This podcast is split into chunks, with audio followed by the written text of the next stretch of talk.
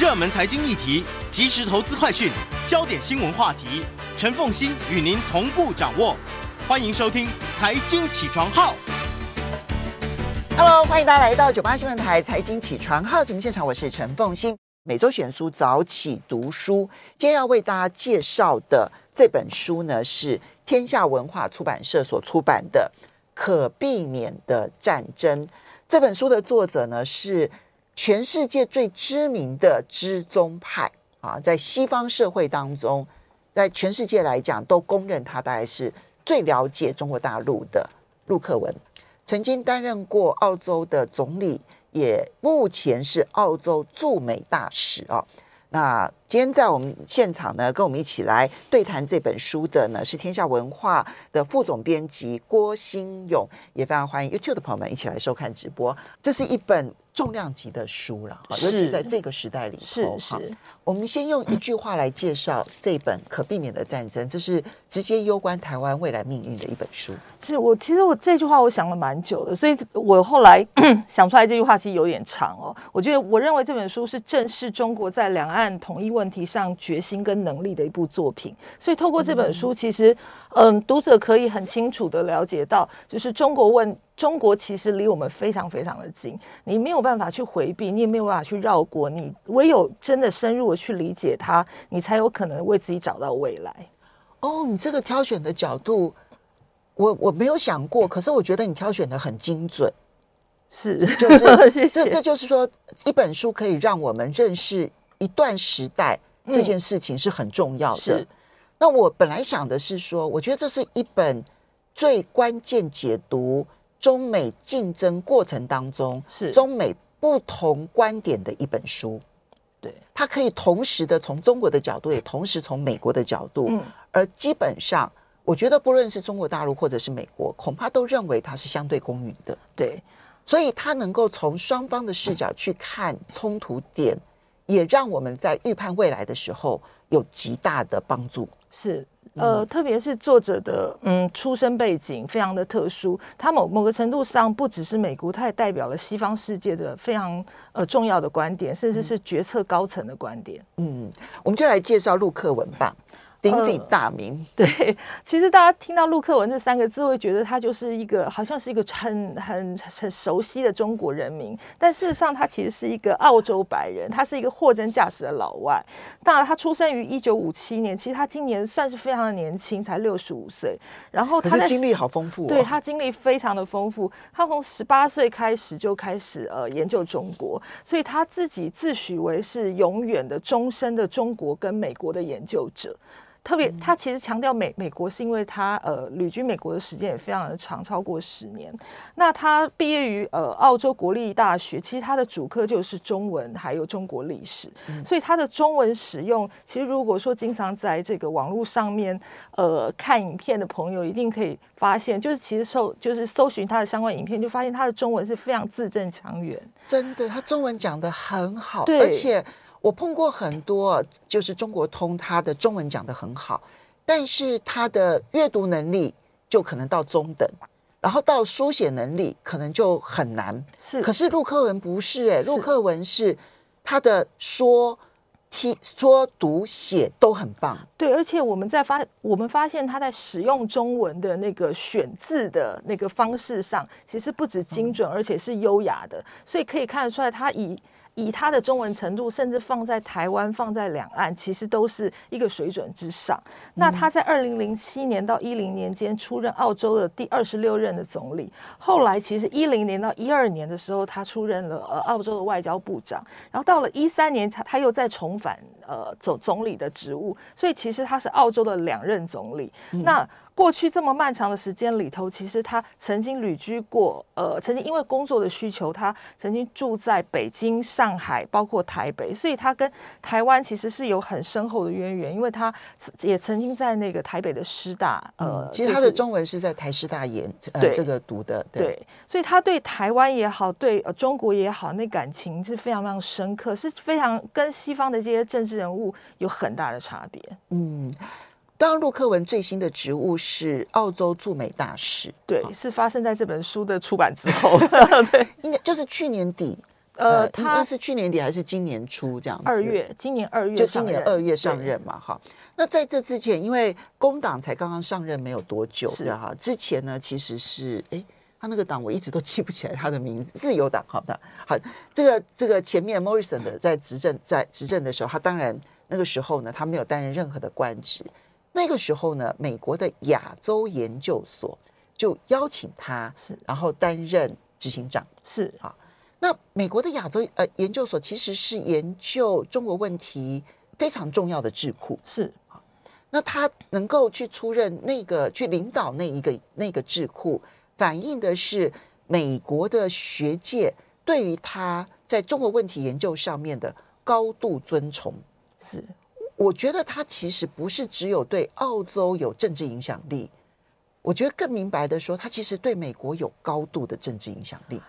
所以他现在 Albanese 呢，他邀请陆克文，诶，他担任过两任总理了，对。然后陆陆克文也点头答应，愿意去当去，其实是有一点屈尊，对不对？对。然后去担任澳洲驻美大使。我自己的观察，我看到的一些资料，然后以及我自己的观察，我觉得 Albanese 呢，他希望陆克文能够影响美国的对华政策，是，而进而给澳洲在中美之间打开一个比较宽广的一条路。是，我觉得这是澳洲很重要的一个企图心，而他认为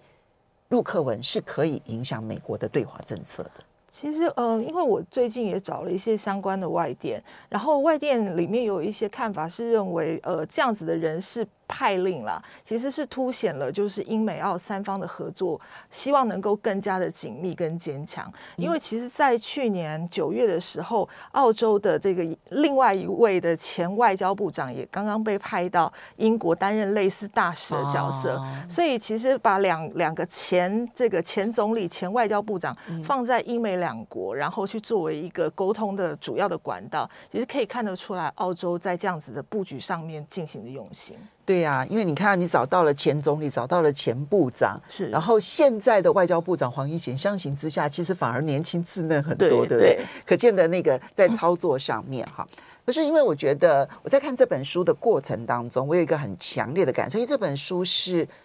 去年底、今年初出版的嘛，去年底出版的，去年底出版的，嗯。其实你知道，它这里面虽然没有加上了最新的时间的变化，比如说这个呃习拜会哈，在巴厘岛的洗白会，可是他这里面提的基本的观点啊，我在观察拜登的对台对台湾跟对中国大陆的政策，我觉得他深受影响哎，是因为他这里面提到的管控的战略竞争，管控的战略竞争，还有护栏这个观念。其实都是拜登现在对他们整个政府里头朗朗上口的，所以你在看这本书的时候，你感觉上好像是美国的对华政策，很有即视感，对对对。对，其实学界有一些年轻的老师对呃这本书其实有非常正面的评价，他们也一直都有回馈给我们。然后包括您刚刚提到，就是拜拜登政府的一些施行的政策，好像跟这本书里面的部分内容是不谋而合的。那其实那个可能是一个互相的借鉴，也可能是大家最后是殊途同归，都走向了同一个方向，认为那可能是评估之后对于呃国国际上面的关系来说是最好的处理。这本书啊，因为嗯，讨论两岸、讨论中美关系，尤其讨论中美关系的书非常的多。你觉得这本书跟其他书不一样的地方在哪里？我觉得最重要的一点当然是作者的出身哦，因为其实在呃这本书的制作过程里头，这本书可能是我去年经手的所有书籍里头制作期算相对非常漫长的。为什么？因为它在。国外推出之后，一般的翻译书可能就是大家会认为说，你就如实翻译后上市即可嘛。但是因为我们知道眼前就要迎向二十大，所以他在台湾可能会有一波就是期待能够看到一些相关的读物，所以我们也特别仔细的去检视里面的内容。后来才发现呢，这个作者对这本书的期待也很大，所以他很深入的带着他的团队来。呃，参与这本书的中译本，一来当然也是因为他自己本身其实是中文通，对。然后那个过程里，我发现他对。他对中国，他对应该说亚洲地区这些华人世界是充满了情感的，因为他自己曾经住在这里，跟我们一起吃、一起喝、一起生活，所以他非常清楚我们在想什么，他也非常知道我们的历史带给我们什什么样的负担、什么样沉重的负担跟困扰，然后是什么把我们纠结成现在这个状态。那所以他下笔的时候是既冷静、清晰、理性，而且他有感性。那个感性是他他在呃解释很多问题的时候，他会带入背景，带入过去因为发生过什么，所以导致现在这个状况。那这是美国现在很多政治人物在就事论事的时候是没有办法，他是忽略了这个背景的因素。绝大多数的研究都是都没有考虑当地的民众情绪感受。我们休息一下，马上回来节目。欢迎大家回到九八新闻台财经起床号节目现场，我是陈凤欣。在我们现场的是天下文化副总编辑郭新勇，也非常欢迎 YouTube 的朋友们一起来收看直播。那么今天为大家介绍是天下文化出版社所出版的《可避免的战争》，作者呢是非常有名的陆克文啊，他是全世界最知名的中国通，他自己可以说中文，可以听，可以写中文，可以读中文。所以这本书，你说你在嗯这个整个编辑的过程当中，陆克文对于中文的内容参与很深。对，因为他虽然是用英语来书写，英文来书写，然后同时主要的对象是美国的读者哈，或英语系的读者，但是中文翻译他都检查过的。对，他检查过两次。好，我们就进入这个内容里头啊。你看到他的书名啊，中文书名显然就是他同意的。对，直接叫做《可避免的战争》，那意味着。有一场战争可能近在眼前，呃，越来越近，所以他要告诉大家，现在最重要的工作是避战，是这才是他这本书要书写的目的。嗯，而且他也形容中美呢将会面临最曲折艰难的十年，就是整个二零二零年代，从二零二零年一直到二零三零年。那么你怎么去看待这本书他所要表达的可避免这件事情？呃，我觉得呃，他这这本书很有趣的，就是他其实用很呃前面的章节先解先解释了呃中美两地的在历史跟文化上的不同，然后因为这些不同，如果呃先把它清楚的梳理出来，大家各自理解之后，我们就可以找到避免的基础。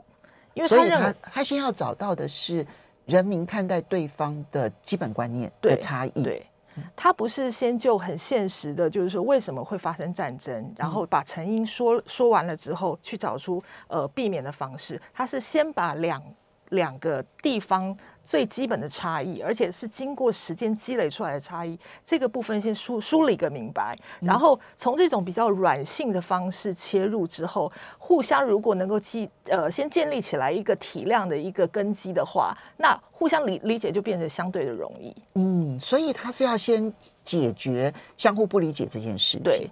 所以他这里面其实有一个章节让我印象很深刻，叫《中美关系简史》。对。理论上来讲，我们应该很熟悉，对不对？哈，是。可是他的中美关系简史是从满清末年开始，从满清末年，从中国开始接触到这个就是列强哈的时候，那个时候美国还不是全世界的超强，也不是全世界最主要的帝国主义者，是。可是他扮演了像一定程度的角色。从满清末年，然后一直到这一个民国建立，然后到这一个民国建立的过程当中，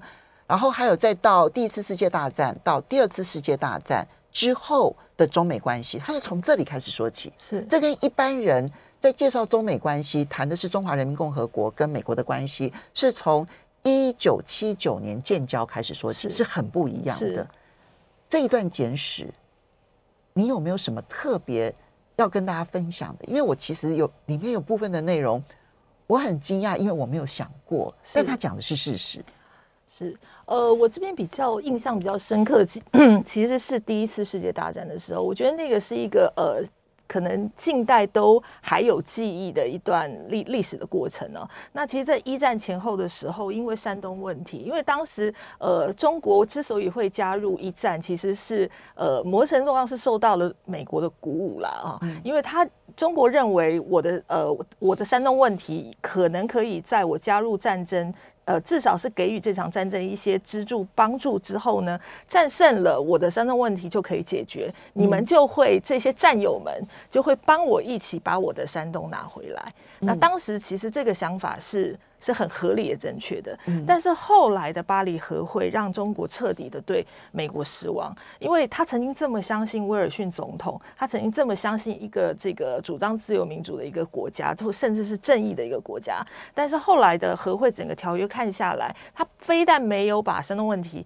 按照原来的应该说默契还给中国，或者是呃给给中国一个交代，他反而把山东交给了日本。日本那当然，把山东交给日本的这件事又种下了其他问题的种子，所以其实美国后来自己也必须在里面学到教训。但是姑且不提这个部分呢，你不但不帮我，你还出卖我。那个时候，嗯，中国是派出了数十万名的中国劳工，对。然后他虽然不是直接战场的第一线，但是那些劳工不管是挖战壕啦、建野战医院啦。其实都扮演了相当重要的角色，而且其实，在战场上是有很多人死亡的，对，甚至是也赔上了国民的性命。对，对，有数千名的中国劳工在战场上丧命了。所以那个时候，本来中国是希望能够至少解除德国跟中国的不平等条约，是没有想到是强化了。对，不是，但但只是把德国的拿掉，然后强化了跟日本的不平等条约。对。那那个失望恐怕是因因为他是从呃先升高到一个高点之后，有一个这么高度的期待，我觉得这个国家在携手合作之后，他会把我当成朋友，嗯、但是后来又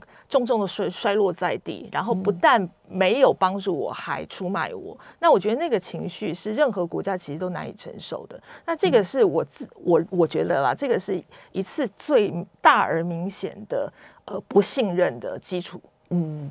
我印象很深刻的，刚好就在这个的前后两段。是第一个，在满清末年的时候，我们知道有八国联军嘛？哈，那那个时候呢，美国其实是一个新兴国家，它还不是一个世界超强的强权。那那时候在八国联军的时候呢，美国其实内部对于帝国主义啦，对于要有殖民地啦，是有反复辩论，其实并不是那么赞成的。但是八国联军他还是参加了，是啊。那所以呢，那个时候他就提到说，中美对于这段历史出现了很明显的民众情绪感受的落差。从中国人的角度来讲，你或许不是像英国，不是像这个德国哈，只呃主要来占据殖民地的。可是问题是，当八国联军签不平等条约，然后要中国赔偿，然后要要要求什么治外法权这一些剥削中国的这些条文的时候。你美国说你要跟别人一样，你也来分一杯羹，你也来分一杯羹，而且你分的分的这一杯也没有比别人少，是。所以，可是从美国的角度来讲，它比英国道德，嗯。可从中国的角度来讲，你们是一丘之貉。对，我觉得彼此的那一个。观点上的差距也让我印象非常的深刻。是，然后嗯，因为其实呃，东西双方在文化历史上面本来就有一些，包括宗教在内，都有一些很根本的差异，会造成其实彼此都不知道对方怎么想。嗯、那特别是宗教的部分，因为。呃，西方的宗教会影响他们怎么看待这个世界，中国也是。那所以，呃，刚刚提到的这种背叛，其实这个背叛种子对于中国人来说，其实它是可以记得非常长远、长久的。这也跟我我们从小到大接受的这个儒家教育、儒家思想，其实有很深刻的关系。嗯，当然还有一个种子是埋在就是民国建立了之后，是。那个时候，孙中山先生其实他心目中的国家政体，他心目中想象的其实就是美国。对，所以他是很崇拜美国的。那那时候他要设总统啊，哈，你看到他的那些制度，其实你回到二十世纪初的话，像美国这样的制度在全世界很少。所以孙中山是崇拜美国，所以对中国设立了那样的一个制度的构想啊，不管他的所有的这些概念。但问题是。美国不愿意帮助那个时候的中国，是以至于那个时候的中国，除了俄罗斯，除了苏联啊，他没有选择。其实这也是埋下了一个中美没有办法紧密合作的一个重要原因，因为那个时候的中国需要美国，可是美国不出手，以至于中国就跟苏联靠拢了。后来共产主义会在。中国盛行，其实跟那一段时间的美国选择也是扮演很重要的角色。是这段历史也让我印象很深刻，我过去没有从这个角度去思考过。对，我刚刚还想到，就是呃，再把时间再推，先拉回以前哦。其实中国有一个非常呃，就是说独特的一种一种呃，应该独非常独独特的一种性格跟历程哦，是。中国向来在历史上啊，向来喜欢汉化别人。这个是他们过去一直以来的一个一个习惯跟一种呃文化的一种累积吧，就是在碰到清朝一样是所谓异族统治的一个朝代的时候，即使是一个如此强大的清朝，呃，进入中原好了，但是他们还是必须先依照中原的原来的游戏规则，然后才能慢慢的就是保留一些部分他们自己的自身的这个呃传统，所以。对于所谓的异族，向来中国就是以先我先把你汉化作为第一前提。那美国也好，西方也好，对于中国来说，其实某个程度上都就是异族。那对于异族的长期，就是以汉化为手段，还有就是呃以不信任为前提的这两点条件，其实也会加深双方之间的隔阂。嗯，所以哦，我觉得光是这一段中美关系简史，我觉得。对我来说都冲击非常的大，是、哦、那更不要讲说，我觉得，呃，现在的年轻朋友们可能在阅读的过，在从小念历史的过程当中，其实被被断断时哦，断的很严重哦，就是用一段事件一个事件一个事件，可是没有时代的连续性，以至于你常会看不出来说这个时代连续所衍生出来的长期效应是什么。那我觉得这一段中美关系简史，我觉得台湾人可能都要看一看，对对对，每一个人都值得看。好，可是呢，这个源自于长期历史的不信任、被背叛这件事情，又回到了中华人民共和国跟美国建交的时候，双方对对方的期待其实也差距非常的大，对，非常大，一直到今天都成为问题。对，呃，其实在，在呃。中国其实，美国陆陆续续跟很多的这个亚洲的其他国家，包括南韩、包括台湾，呃，牵手的过程就已经造成了这个中国的不安全感，因为长期就是刚刚提到的一些不安，呃，应该说不安全感的种子已经种下，但是你又。纷纷的，就是前后的跟我的邻居洗手，我会更怀疑你，你想对我做什么？然后另外还有就是回到现代，我们可以发现，就是美国其实对中国主张的所谓的和平崛起，其实是充满问号的，因为他相信崛起就崛起了，和平是一个嗯有点可疑的一个可能性。崛起的过程是不是真像你所谓的这个平和？其实美国这因为美国自己崛起的过程，其实并不。和平 对，所以 他可能也会怀疑二十世纪的美国真的都是用战争崛起的。对，所以他他自然而然会去怀疑说，你真的能够履行你对于和平崛起的承诺吗？嗯，所以双方的不信任，我觉得还有一个源自于一开始的时候，美国是希望联共制苏嘛，哈，就希望联中制苏。当苏联解体了之后呢，美国对于中国的期待就变成了和平政变转变，对，演变成为一个。美国所喜欢的民主政体，对对对，而这个期待恐怕是一开始双方就是一个很大的误解。我们稍微休息一下，等一下马上回来。欢迎大家回到九八新闻台财经起床号节目现场，我是陈凤欣，在我们现场的是天下文化副总编辑郭新勇，也非常欢迎 YouTube 的朋友们一起来收看直播。当然书里头的内容非常的多，嗯，它这里面有相当大的一大段的内容要去。了解习近平的世界观，哈，是。那他用十个利益同心圆来形容习近平的世界观，从最内的就是他必须要维持他跟共产党的执政，啊，这是他最重要的利益。而往外的就是要确保国家要统一，所以你就知道台湾问题有多么重要。再往，因为那个是掌权的基础，然后再往外的是要维持经济繁荣，是。然后再往外的。是要兼顾环保永续性，他有特别提到环保永续性，现在在中国其实也是执政基础之一了，是几乎快要跟经济相当了。然后再往外是军队现代化，因为这个是确保外力不会介入的重要的因素。再往外的时候，就是他跟邻近的十四个接接壤土地的十四个国家，他们要如何的和平共存。然后再往外，他就要巩固他的海上的这个区域的。主主要的力量，主要的力量，然后接着“一带一路”，然后最后是改变世界规则。你怎么去看他？陆克文，这这不是任何一个，这是陆克文自己所研究之后所梳理出来的，而不是有任何一篇文章这样子报道。你怎么去看陆克文所挑选出来的这十个利益同心圆？其实，呃，他用同心圆这个概念是有远近的，所以我觉得光是就是你把是，因为其实，在编辑过程里头，我是拿了圆规，就是一个一个圆的画。那我发现那个远近的概念其实很有意思，就是中呃台湾就物物物理上来说，我。我们在那个圆里头，不管是实际上的位置，还有在历史上面的位置，我们就是在那个同心圆的很内围，几乎是靶心的位置。对，那所以呃，就算往外扩，谈到中国跟美国的关系，因为美国更远一点，我们也被看。呃，我们也被非常紧密的相砍进去中美的关系里头，所以台湾不只是出现在很内圈的部分，我们同时也出现在很外圈，它跟中跟美国的关系里面。你这样形容的很好，就中美如果各自往外画一个圆的话，交集点又刚好在台湾。对，所以我们是无处不在的。那。呃，从这个同心圆的概念，其实我们看得出来，就是作者对于呃中美之间的关系，其实有很深刻的理解。他对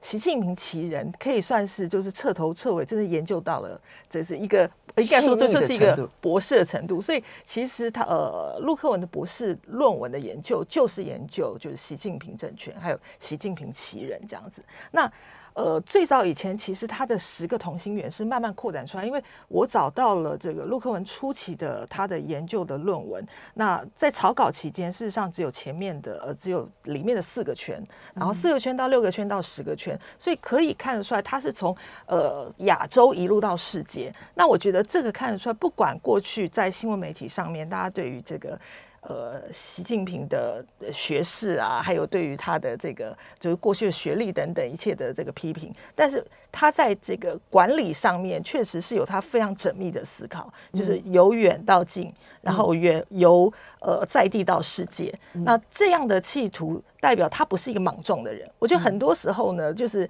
很多媒体会为了不同的目的去黑化他，就是他无知、他莽撞、他可能会扔一颗核子弹到我们家。对，就是，但是事实上，你从他的这个呃到目前为止的举措，从这个同心圆来分析，你会发现他脑袋清楚的不得了。然后，而且你回头去看习近平这段期间所做的所有的决定，其实从利益同心圆的角度来讲，完全符合他的战略利益。完完全全就是你可以看到他现在已经走到哪一步了。嗯、然后我们现在在这个。这个一一这个十个步骤或十个圈里头的哪个位置上，我觉得这是一个非常好的参照。当我们想要呃去检视自己现在的安全问题的时候，其实拿出这个同心圆来，我们会知道说，哎，目前的进程大概到哪里？我们应该要做好什么样的准备？准备跟呃谈判的心态。我觉得，嗯，当然现在是地缘政治当中非常夯的一段期间呢。那我知道有很多的企业，他们非常喜欢邀请一些国际战略学者，然后去他们的公司演讲，因为对他他们的国际布局来说，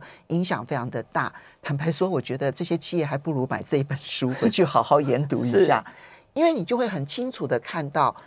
习近平的世界观，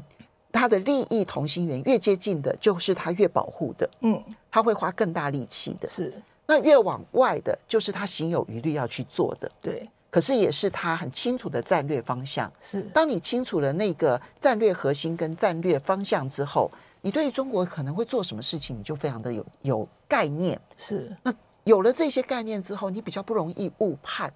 所以你与其去找学者，我觉得陆克文帮你做了很多的功课。这样，我自己的感受，我觉得我为我在呃看，因为我要每天要看很多国际关系上面发展的一些最新的一些讯息。你要去解读这些讯息，这些知识基础对我来讲很重要。那我觉得对企业来讲可能更重要。但最后我们要来讲战争哦，它里面我觉得陆克文是个谨慎的人，是，所以他并没有说啊一定会如何，一定会如何这样子哈，不像一些出来放话的人。或许他在媒体上面没有肯定句这件事情不讨好，因为你就不能吸引点阅，不能吸引眼睛，是。可是他所列出来的十种场景，中美战或不战的十种场景，其实它可能更具体、更可行，而且我们可以借由不断的观察讯息的变化，然后看它是往哪一种场景前进。我们没办法介绍这十种场景，这十种场景当中有七种，我觉得都跟台湾有关。对。只有三种，就是在南海发生冲突，或者在东海发生冲突，或者在朝鲜半岛发生冲突。其实相对是几率比较小的三种。其实是几率最小的三种，剩下来的七种都跟台湾有关。是好，所以新勇，你来跟大家分享一下，你觉得这七种场景当中，对台湾该做什么样的选择？有角色吗？这个十个场景的分析很有趣的一点就是，它并不是二分法的跟你说会打不会打。有的时候，呃，我们在碰到跟朋友的时候聊到两岸关系啊，还有这个台湾未来的时候，最经常碰到问题就是你觉得会不会打起来？对对对。但是这个十个场景就告诉你说，会打不会打，中间其实可以细分成十种。嗯，那里面当然是呃。看来最惊悚的，我自己认为是就是场景三，就是中国击败干预攻台的美国。嗯，那这也是就是某一派的论点认为，哦、呃，不可能，美国如此强大，嗯、然后怎么可能？他们一定会适时的出兵，然后帮我们击退这个这个坏人。对对对，但是呃。事实上，根据很多的兵推，结果并不是目前我们在某些媒体上看到的那样子。对，对。那在这本书里头，其实呃，因为陆克文自己本身的背景的关系，所以他有非常详细的数字去说明这个兵推的过程里头这个两边的胜算。另外，其实我自己的感觉是啦，就是过去你回顾历历史去看，美国在面对拥有核武的对手的时候，其实他是没有一次会真正的跟。对方就是决战、决一死战的，所以呃，在这十种过这个十个场景里头，说真的，就是对于美国是不是会真的站上这个战场的第一线，其实我自己是有个问号的，因为它在历史上面没有发生过。那会不会发生？我觉得可以作为参考，但是那个参考的价值就是大家要各自去判断这样子。这里面我们其实，因为他是用英文书写，所以他的对象是美国读者居多。是，我觉得他是想要说服美国的战略研究人员、美国的政界，还有包括了美国的一般民众，就是中美之战对中对美都不利，而美国并没有必胜的可能性。要避免战争这件事情，建立建立理解是很重要的。是，所以他这十种场景当中哦。他很多是从美国的角度来看，最后美国可能进入慕尼黑时刻啦、中途岛时刻啦等等。那我们就要从这里面去找台湾的角色。我觉得第二场景啊，对台第二跟第三的场景对台湾真的是最不利。对，就是发生战争，然后然后台湾不止打败了，而且是彻底被打败了。然后里面其实也呃算是很少数的很很。呃，很绝对性的去叙述，就是呃，陆克文对于台湾目前国防军力的一个观察是，他认为就是缺乏训练、武器和组织，然后他认为美国非常有可能会在一两周的时间之内匆忙的部署大量的军队来到台湾，但是一旦美国发现情况不妙，然后没有办法再直接。攻打中国的情况下结束这场战争的时候，他就会离开这个战场，因为他也必须要回过头去面对国内庞大的压力。没错，对。那如果必须要跟中国发生正面的冲突的时候，刚刚我提到就是，呃，中国毕竟是一个拥有核武的国家，在过去的历史来看，他不太可能跟一个永和的国家真的正面的对决。当然，这里面也有对台湾，我觉得是最好的场景，是就是台湾真的说服了北京，台湾既不会离开。而台湾会跟北京维持着一个朝向未来极好的发展的可能性的那一个场景，对。而那时候美国也可以松下对于中国大陆的的戒心，那个场景会不会出现呢？我就觉得其实就必须要由我们自己来决定。所以它这里面有美国的角色，就是美国如何去管控中美之间的战略竞争啊，这个是他给美国的建议。他有属于美国中国大陆的角色，但。我们要找到我们台湾的角色。